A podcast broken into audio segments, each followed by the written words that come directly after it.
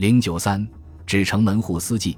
南宋陈亮曾作《念奴娇·登多景楼词》，词中写道：“六朝何事，纸城门户司祭。”该词虽为吊古伤今的有感之作，但作者是著名爱国学者安熟历史，所说确实一语中的。门户即门第，这里是指大氏族的家族门第。该时期之史籍有关门户的记载极多，凡大族为患、避乱、婚姻、政治得失等。莫不顾及门户私计，《晋书·杨俊传》，杨继为父贤曰：“若家兄征大司马入，退身避之，门户可得免耳。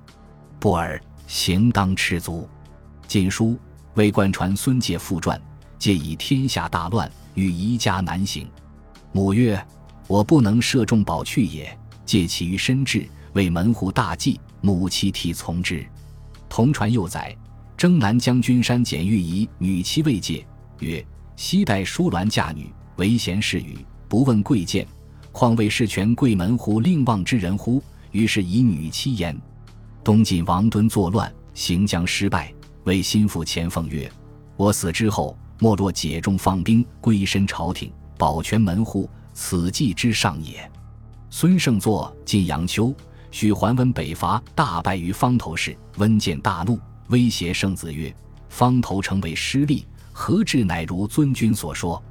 若此使遂行，则是官军门户事。”圣子乃请复删改其文。《世说新语·贤苑篇》：“骆秀与伯仁等，我所以曲节为儒家作妾，门户基耳。”刘宋时，琅琊王运为将，贾宁朔将军，其叔王玉不悦，与之曰：“阿义，汝必破我门户。”梁时，太原王茂年数岁，为大夫申所依，常谓亲事曰：“此吾家之千里居，城门户者必此而也。”北齐文宣帝以北海大族王辛书旦非济世才，骂曰：“好门户，恶人身。”可见当时高门大族的门户观念是何等强烈。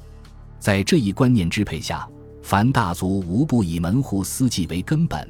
而置国家利益于不顾，为了门户司祭，他们出仕为宦时，只做清官不做浊官，只做高官不做低官。立位者为身则立，权宗者为人则官。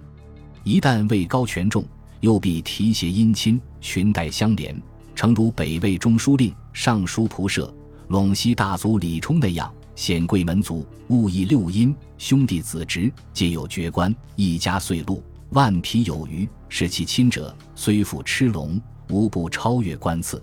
当一时不能满足其奢靡生活时，他们当中的一些人又往往要求出任地方官，任意搜括人民。琅琊王僧达，太保洪少子，宋临川王刘义庆女婿，素家贫求郡，初为吴兴太守。吴国西台寺多府沙门，僧达求须不称意。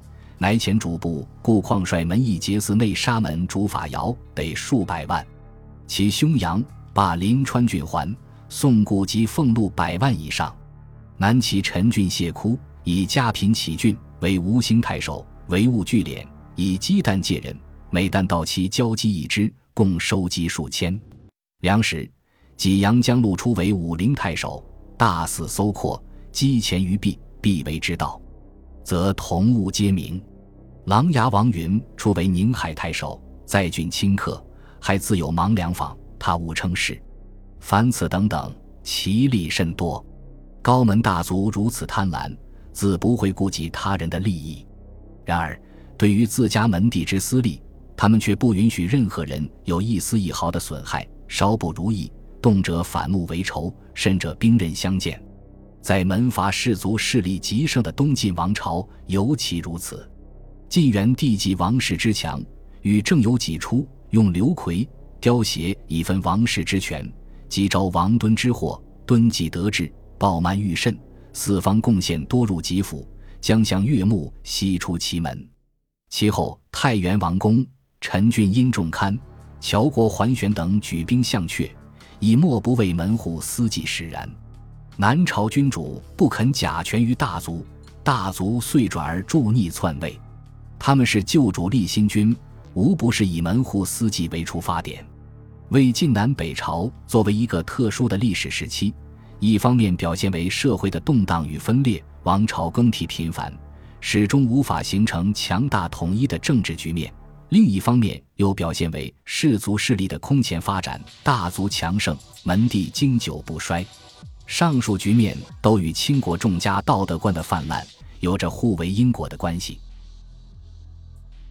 本集播放完毕，感谢您的收听，喜欢请订阅加关注，主页有更多精彩内容。